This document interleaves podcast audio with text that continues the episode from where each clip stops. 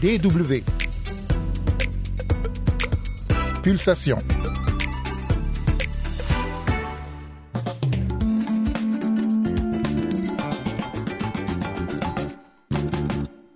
Des artistes nigériens se mobilisent pour faire entendre leur voix par le biais de leurs œuvres parfois communes d'ailleurs.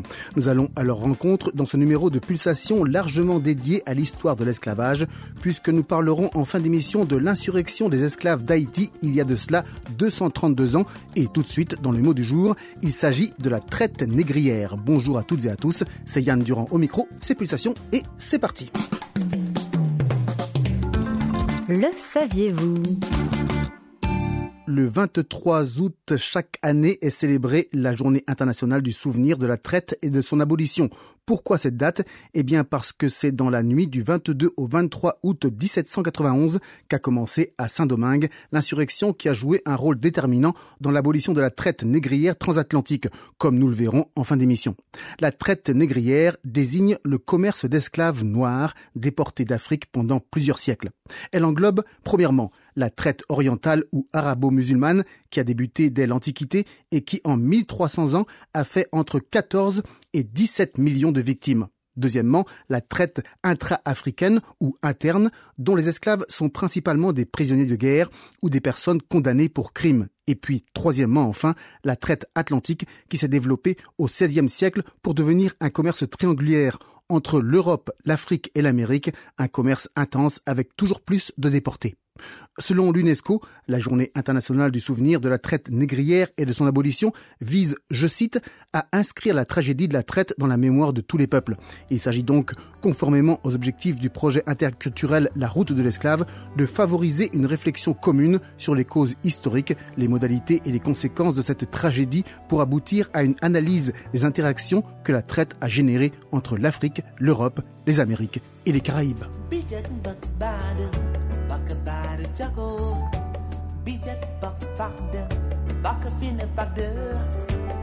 Pour illustrer le mot du jour, voici le vocaliste camerounais Gino Sitson dans 400 Years After, 400 ans plus tard, autrement dit, le temps qu'a duré le commerce d'esclaves africains.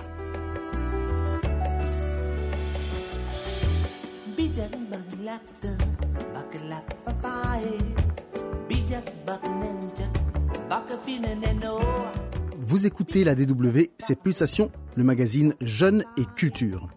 Alors que le bras de fer s'installait entre le Niger et la CDAO, après le putsch dont a été victime Mohamed Bazoum, des artistes de Niamey s'affairaient à porter sur une toile la silhouette d'un autre homme, le général Abdourahman Tiani, qui a pris le pouvoir. L'idée du tableau, c'est juste, on a fait une réunion euh, et on s'est dit, nous, nous sommes des peintres, nous ne sommes pas les théâtreux ou euh, les musiciens qui vendent des chansons, tout ça. Nous, on doit faire aussi notre travail, une œuvre. C'est de là qu'est partie l'idée. C'est dans un coin de rue, près d'une autoroute, qu'Ali Garba et les membres d'un petit collectif de peintres ont chacun apporté leur propre touche à l'œuvre. Un manifestant par-ci, une citation percutante par-là. Leur chef de file, Ali Garba, président de l'association pour la promotion des artistes peintres et sculpteurs du Niger, affirme qu'un profond sentiment d'unité a envahi la ville depuis le coup d'État du mois dernier et qu'avec ses collègues, ils voulaient jouer leur rôle en tant qu'artistes. Aujourd'hui, c'est une question de la nation. Il n'y a pas question de parti politique, c'est la nation. Donc tout citoyen doit apporter sa contribution pour montrer aussi qu'il est là et qu'il aussi fait partie de la société et il contribue pour vraiment qu'il y ait une cohésion sociale. Parce que sans cohésion sociale, il n'y a pas de nation. Donc c'est la nation, la patrie, avant tout qu'il s'agisse d'artistes auteurs de peintures illustrant les conséquences des sanctions infligées au pays ou de musiciens composant des hymnes en soutien aux dirigeants militaires, certains artistes nigériens explorent des moyens par le biais de la création de s'engager dans une crise politique qui met en péril non seulement la stabilité de leur pays, mais aussi celle de toute la région. Le gouvernement de la junte nigérienne a pour l'instant résisté aux appels internationaux en faveur de la libération de Bazoum. La communauté économique des États de l'Afrique de l'Ouest, la CDAO, s'est même déclarée prête à recourir à la force pour obtenir son retour aux affaires. En attendant qu'une décision soit prise, dans l'atelier de fortune situé au bord de la route dans la capitale Niamey, Boubacar Djibo, lui, a peint des dunes sahariennes au contour ondulé. Sa toile représente une nuit éclairée par la lune, dont l'éclat serein est contrasté par des missiles inquiétants pointés vers la Terre. Et depuis le coup d'État, j'ai été inspiré par deux choses. La première, c'est l'objectif déjà que nous visons, avoir vraiment l'indépendance. Et la deuxième, c'est l'union, que ça a vraiment créé une union au Niger. Les gens s'unissent pour lutter pour un même objectif. Et c'est vraiment ce qu'on espère dans le pays, que nous puissions soutenir les uns les autres afin d'obtenir les choses essentielles pour notre pays et pour euh, nos vies personnelles, individuelles même. Son tableau, représentant une nuit de pleine lune, est censé symboliser l'obscurité engendrée par les sanctions, notamment celle du Nigeria qui affecte fortement l'approvisionnement en électricité et la sombre menace que fait peser l'imminence d'une invasion étrangère. Babacar Djibo se veut donc la voix en image de ceux qui souffrent de la situation, autrement dit la population. Par ailleurs, il se sent soutenu au-delà des frontières de son pays. Et je vois que toute l'Afrique se lève aujourd'hui pour combattre vraiment le néocolonialisme et avoir une indépendance, euh, une liberté totale dans nos nations. Donc cela m'a beaucoup inspiré et je m'exprime à travers mes, mes, mes, œuvres. Je suis un artiste peintre, donc j'ai plus, je m'exprime mieux avec le pinceau qu'avec les mots. Qu'il soit totalement favorable aux putschistes ou plus ambivalent, voire même réservé quant au pouvoir actuel, les artistes de toutes les disciplines s'efforcent de faire entendre leur voix dans le récit changeant de la nation. À l'une des extrémités de la ville, des rappeurs connus et populaires auprès des jeunes ont enregistré dans un petit studio des textes sur la résilience, le nationalisme et le changement.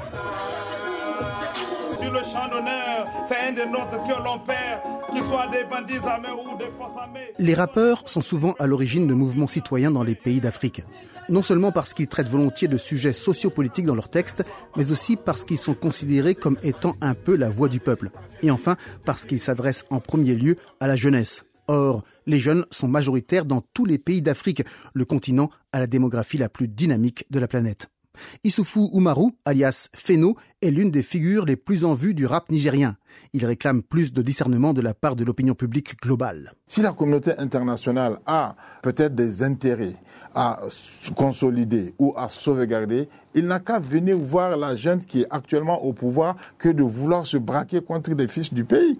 Il y a eu des dirigeants vous travaillez avec eux, ils ne sont plus là, mais il faut revoir votre copie, il faut recomposer les choses, rencontrer les gens qui ont le pouvoir aujourd'hui. La population a démontré par A plus B qu'elle est solidaire à l'action militaire dans notre pays. Donc aucune communauté internationale n'a le droit ou le devoir ou même le mandat de venir dire que nous, on ne sait pas ce qu'on veut.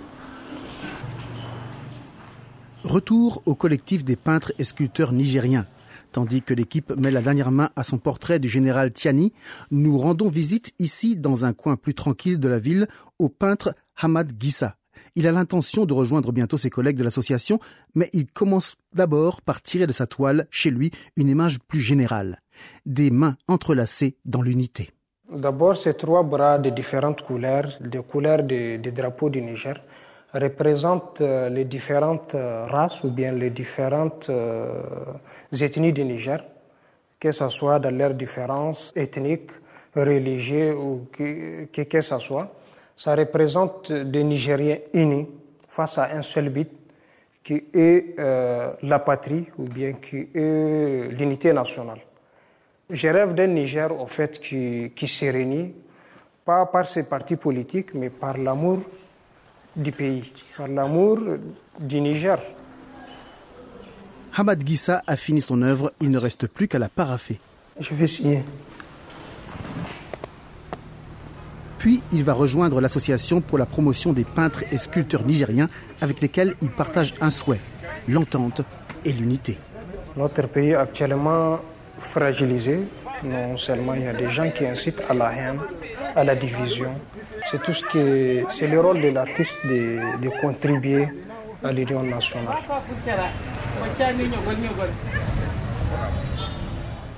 Les témoignages que vous venez d'entendre proviennent de l'agence Reuters. Coup de projecteur.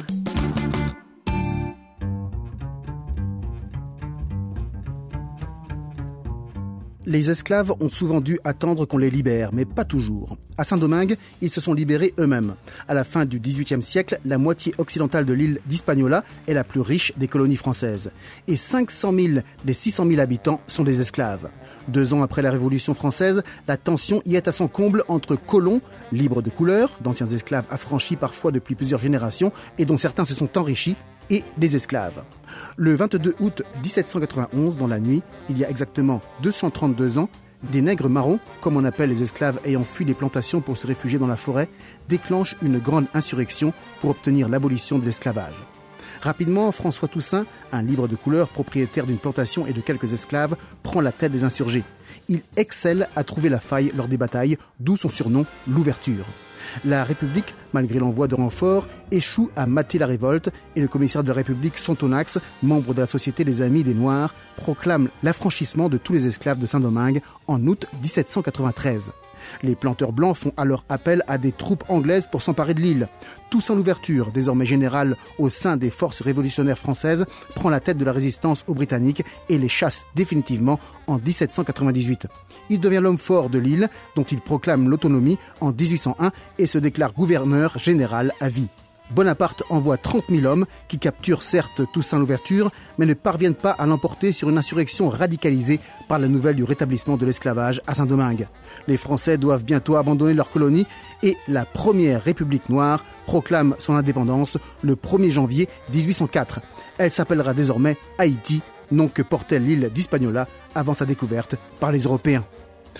On se quitte sur les notes du Métropole Orchestre qui nous a accompagnés tout au long du récit et qui reprend une composition du contrebassiste américain Charles Mingus, lequel rend hommage à Toussaint Louverture dans The Hyacinth Fight Song, la chanson de la lutte haïtienne. Merci de votre attention. Cette émission est disponible à la réécoute sur dw.com/français. Salut